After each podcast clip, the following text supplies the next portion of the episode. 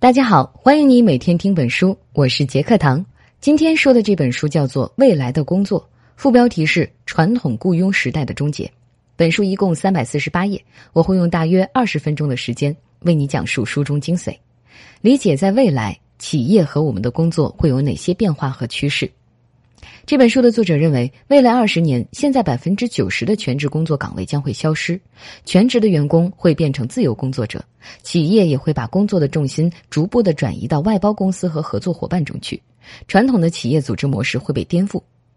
现在有一个词儿特别流行，叫“斜杠青年”，意思就是一群不再满足单一职业、拥有多重职业和身份的人。这些人既可以是公司的职员，同时也可以是摄影师、美食编辑等身份。特斯拉的 CEO 埃隆·马斯克就是一个标准的斜杠青年。他既是工程师、慈善家，又是创立了特斯拉支付巨头 PayPal、太空探索公司 SpaceX、家用光伏发电产品 SolarCity 等四家不同类型企业的硅谷钢铁侠。为什么个体可以在这个时代崛起，脱离雇佣独立生存呢？是因为服务业正在成为最大的产业，它不需要机器大规模的生产，你自己只需要拥有知识和技能，就可以成为一个生产者。同时，现在的很多工作也不需要工厂那种环环相扣，每个人只负责一部分，缺少了哪个环节都不行的流程。你只要有一台电脑，保证它联网，甚至只有一个手机就可以让你完成基本的工作。所以现在，只要你是一个技能拥有者，不管这个技能是什么，比如写作、烹饪、烘焙、做手工，这些你都可以通过自己，或者是通过某些平台直接给用户提供服务，而不用被固定的工作给束缚。而对于这些人来说，自己的职业就不再局限于某一个公司；对于企业来说，员工队伍和雇佣模式就会变得越来越多元化。这本书的作者分别是约翰·布德罗、瑞文·杰苏萨森和大卫·里克尔曼三个人。约翰·布德罗博士是南卡罗来纳州大学马歇尔商学院的教授、高校组织研究中心主任，在人力资源方面有特别多的研究成果，在应用心理学、人事心理学、哈佛商业评论等期刊杂志上发表了很多文章。瑞文·杰苏萨森呢，是一位认证会计师，是韬瑞汇悦咨询公司人才管理实践部门的全球业务主管。大卫·克里尔曼是克里尔曼研究中心的首席执行官。这三个人都是研究人力资源管理的大师。在这本书里，作者就告诉了我们未来工作的四个趋势和作为管理者应采用什么样的人力资源模型来应对变化。作者把我们正在经历的和马上要经历的时代叫做超职场时代。之前我们的工作方式基本都是全职工作，朝九晚五，每天上班打卡，下班回家，在哪个公司我们就为哪个公司服务，每个月按时领工资。但是现在随着互联网的发展，我们很多坐在工位上的传统工作开始发生变革了。有的人不愿意再接受这种被公司买断的束缚感，有的人发现自己可以同时胜任不同的工作，于是很多新的工作趋势就出现了。主要表现有四个：第一个趋势，引领工作而不是管理员工。之前的管理理论都是在教我们怎样提高员工的效率，怎样激发他们的积极性，因为人是公司里最宝贵的财富，能为公司创造出工作成果。这个思路其实是从工业革命后的机器化大生产演变出来的。那个时候，人是机器的延伸，需要天天待在机器旁边工作。与其说是雇佣了工人，不如说是雇佣了他们的双手和时间。但是，企业发展的根本核心还是在于拿出过硬的产品。现在工作的地点不再受影响了。那为什么不能把创造出这个产品的人都拿来为我们所用呢？美国的一家基因测序公司就遇到了一个难题：怎样来管理自己的海量数据库？自己公司的员工要么没有额外的时间，要么没有相应的技术。但是这个问题不解决，公司的发展就会受到极大的阻碍。传统的解决方法就是两种：一个是培训自己的技术人员学会新技能，但是我们都知道。程序员的工作强度都是非常大的，让他们额外去解决一个自己本来并不擅长的问题，肯定会影响到本来的工作任务，并且等培训完了，黄花菜都凉了。第二个方法就是招聘到合适的人才，可是从人才招聘、面试入职到真正上手工作，也需要一大段的时间，并且招聘过来的人到底真实水平怎么样，还存在着不确定性。最后，他们的管理者想到了一个很好的办法，就是到编程大师网去寻求帮助。这个网站其实就是一个很松散的组织，上面有很多注册过的程序员。网站在接到其他公司的需求后发布任务，通过竞赛的方式吸引很多人来参加。到最后，谁的解决方案最完美，谁就可以获胜，拿到这次任务的奖励。于是，这个公司的数据库管理问题就用这样的方式迅速完美的解决了。是不是比传统的招聘人才和技能培训要有效的多呢？这种思路就把企业的最终目标落实在了工作而不是员工身上。不管你是不是我公司的员工，只要是能解决问题的人，都可以想办法进行合作，并且雇佣就意味着企业和员工是不平等的，一方要受到另一方的管理，而合作是双方基于契约而进行的互利活动。既然有编程大师网这样的平台存在，就意味着有很多的自由工作者存在，这也是未来工作的第二个趋势。我们可能觉得朝九晚五的工作制度是很理所应当的，作者就说了，其实全职工作也是某一个时期的产物。既然是历史造就的，也肯定会随着历史的发展出现变动。因为过去在农耕经济时也没有全职工作，大家都是根据季节和庄稼的收获时间进行工作。农忙时候干活，农闲的时候休息，也不是每天按时去田里工作八个小时。后来机器生产出现了。因为机器很大，没办法来回移动，所以就只好让工人们都来到工厂里进行固定地点、固定时间的工作。但是现在不一样了，你完全可以自己在家里的电脑上做很多的工作，再也不用每天早起挤地铁，忍受早晚高峰上下班，也不用忍受不必要的职场规则，只需要把手头的工作按时、高质量完成就可以。从美国劳工统计局近二十年的就业率就可以看出来，从一九九零年到二零一四年，全职员工的比例下降了一半。而临时工作者，也就是自由工作者的比例却翻了倍。中国的自由工作者至少也达到了三百万。有机构就预测，到了二零二零年，可能会有百分之四十三的人都是自由职业者。现在，全职员工自由化的趋势越来越明显了。我们可以去领英或者是陌陌上面看，很多人都不只有一个头衔，比如说有一个公司的什么职位，还有另外一个公司的什么头衔，这就说明他不只在为一个公司服务。自由工作者的兴起，还有一个原因就是社会对自由工作者的认同度也越来越高了。之前很多人都觉得自由工作者是不稳定的代名词，没有公司给交保险，随时可能会遇到断粮的情况，接不到活就没法过日子。如果你告诉别人说我在家里工作，他们要么觉得你是在啃老，要么就是游手好闲。但是现在各种平台越来越规范，推销自己的渠道也越来越多。领英的一个报告就显示。自由职业者在领英平台拥有的人脉数量是其他职业者人脉数量的二点五倍。自由工作者并不比全职员工的工作资源少。公司把重点放在引领工作之后，就出现了第三种趋势：外包和合作伙伴的兴起。外包就是把最专业的事情交给最专业的人来做，把非核心业务外包出去，可以提升公司的效率，还可以减少成本。合作伙伴模式是说，企业与企业之间建立联系，互补双方缺少的东西。先来说说在外包方面的例子，华为拥有优秀的管理实践与信息和通信技术，它的外包公司软通动力呢，则在技术与通信领域有着纵深服务能力。通过建立战略关系，软通动力变成了在通信及高科技领域全球领先的服务品牌。华为也提高了高效优质的信息化服务能力，因为把非核心的业务外包出去，华为就可以更多的在优势领域钻研，提升自己的效率。再来看看合作伙伴模式方面的例子，西门子和迪士尼就曾经建立了合作伙伴关系。乍一看，这两个公司感觉从风格到主营业务都没有什么交集，但是因为一款儿童助听器，两个公司达成了合作伙伴关系。西门子负责助听器的设计和生产，迪士尼负责来营销。因为迪士尼的受众群体中儿童占了大多数，在这里要明确一点：虽然两个公司是协同合作。但是迪士尼的营销人员依然以自己本公司的任务为首要目标，不能因为合作耽误了自己的本职工作。外包和合作的区别就是，外包专门做别人不专业的事情，合作是相互利用对方擅长的事情。外包和合作不仅是为了优化成本，更重要的是为了优化工作。麦德龙超市就联合了很多家专业公司，共同打造出了未来超市。我们印象中的超市就是一排排的商品，排队结账的时候要等长长的队伍，好像每一家都差不多。麦德龙超市就想打破这个方式，在未来超市里，你可以用智能秤自动识别称重产品、自助结账系统、电子导购机器人等很多种新的科技，让购物变得更轻松。在开始这个项目的时候，虽然公司财大气粗，可以自行解决很多困难，但还是遇到了不少问题，比如说很多计算机方面的问题。人工智能的问题，自己的公司里没有足够的专业人才。要是把现有的员工调离去新的项目，之前的工作该怎么运转呢？所以在这里，他们就选择了与各行业的知名公司进行合作。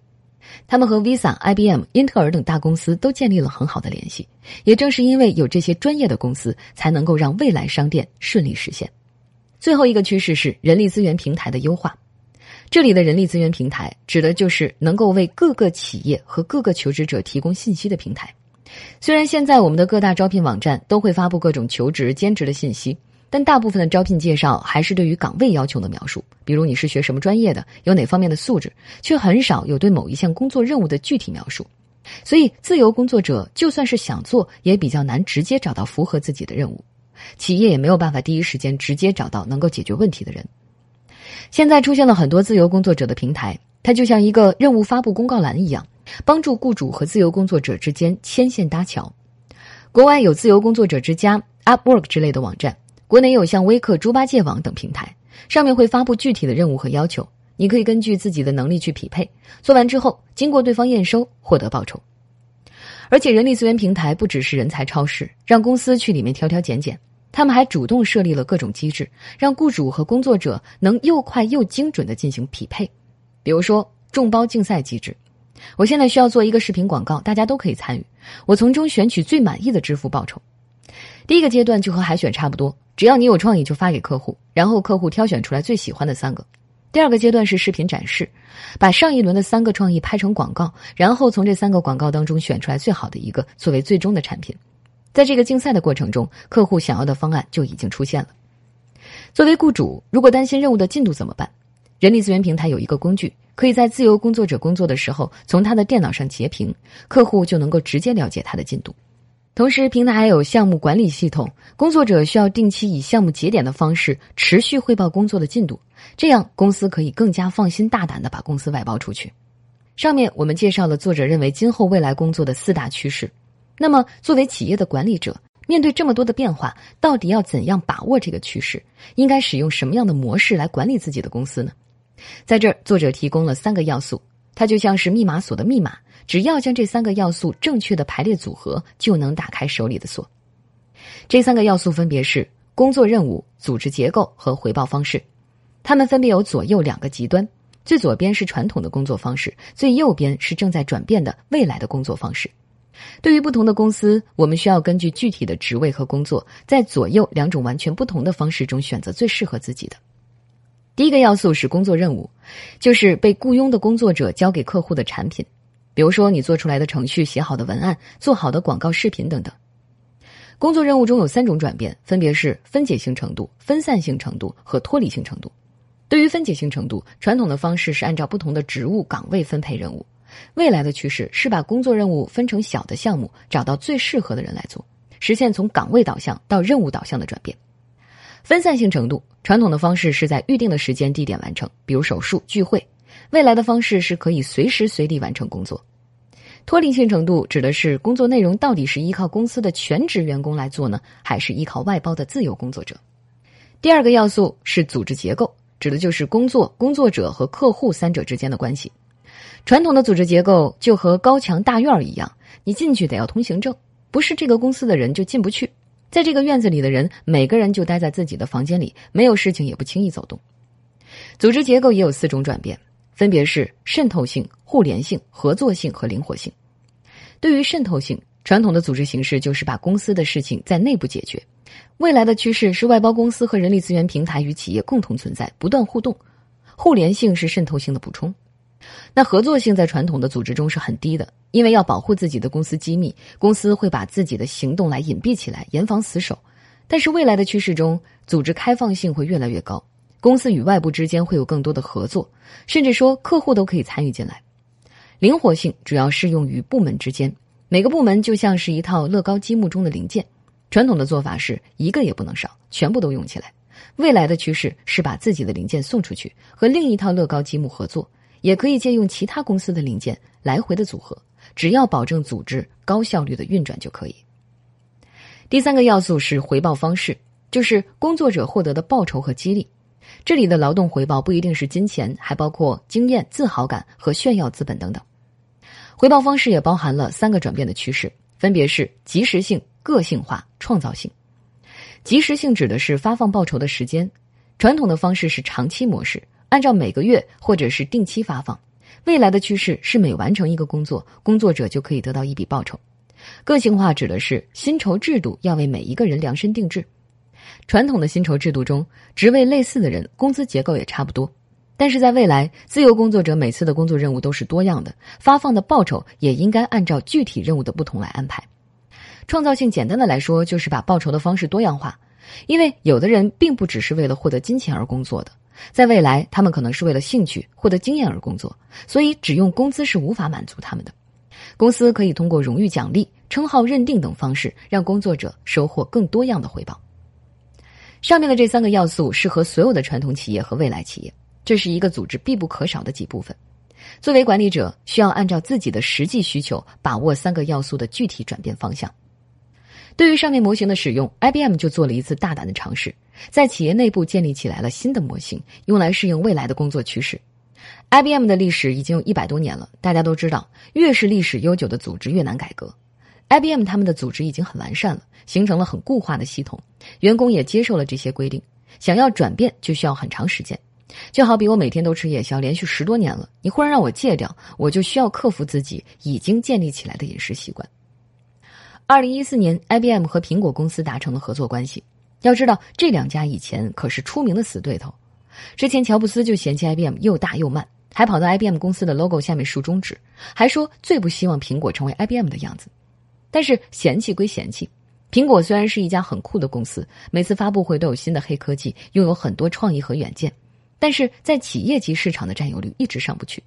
所以两个公司准备来一个强强联合，合作开发容易上手的企业级别应用。在合作的时候，双方的员工每天都在一起工作，这样在遇到问题的时候就可以随时进行讨论。在他们合作之前，就先签订了协议，对很多问题就已经达成了共识。比如说，双方的员工如果想跳槽去对方的公司，这个就不算是挖墙脚，双方都不能翻脸，尊重对方的企业文化等等。就这样，双方互补。到了二零一五年底，苹果和 IBM 已经合作完成了一百个 APP。在这一场合作里边，IBM 自己的人才市场和员工调配中心发挥了很大的作用。IBM 的人才市场其实就是内部的人力资源平台。项目经理把工作的项目分解成多个小项目，每个项目大概是半天到一周就可以完成的。然后把具体的任务投放到人才市场上去，大家都可以报名参加。领取任务的方式有两种，第一种就是作品海选。在规定的时间里提交你的结果，方案最佳的人获胜。还有一种是人才竞争，就是你先说明准备怎样完成任务，项目经理从竞选人当中挑一个最满意的。这个人才市场不只针对内部员工，他还会根据任务的不同内容，选择性的投放给经过 IBM 认证的自由工作者。人才市场是一个发布工作的平台，员工调配中心呢就是一个专门为了优化工作管理的部门，专门为不同的任务调配合适的人才。其中的蓝云平台主要为短期任务物色远程的工作人员，还有一个对外临时调配平台，对外部的合作伙伴和客户临时安排 IBM 的工作人员。调配中心的主管就说：“我们的目标是成为内部人才安排的伙伴，我们是所有员工人力资源的整合中心。我们不单单是为了分配工作，更是为了给员工提供更适合的工作任务和发展前景。” IBM 的整个人才市场和调配中心就把传统的工作任务分散扩散到每个可以胜任的员工身上，让不同部门、不同身份的内外部员工可以直接灵活的合作，模糊公司内部和外部的边界，形成新的组织结构，适应新的工作模式。好，我们再来总结一下，在这本书里，作者给我们梳理了在个体价值迅速崛起的时代，未来的工作出现了四种趋势，分别是引领工作而不是管理员工，自由工作者的增加。外包和合作伙伴模式越来越多，人力资源平台越来越完善。公司管理者为了适应这个趋势，可以从工作任务、组织结构和回报方式三个要素来建构自己的工作模型，来满足人力资源工作的未来需求。一直以来，人力资源专家都在寻求怎样管理员工的好办法，直到现在，我们才发现，分解优化工作才是关键。而我们需要做的，就是成为能够高效优化工作的独立个体。以上就是今天的全部内容，为你准备的笔记本文字就在音频下方的文稿里。这是二零一七年每天听本书为你解读的第一百七十九本书，恭喜你，今天又听完了一本书。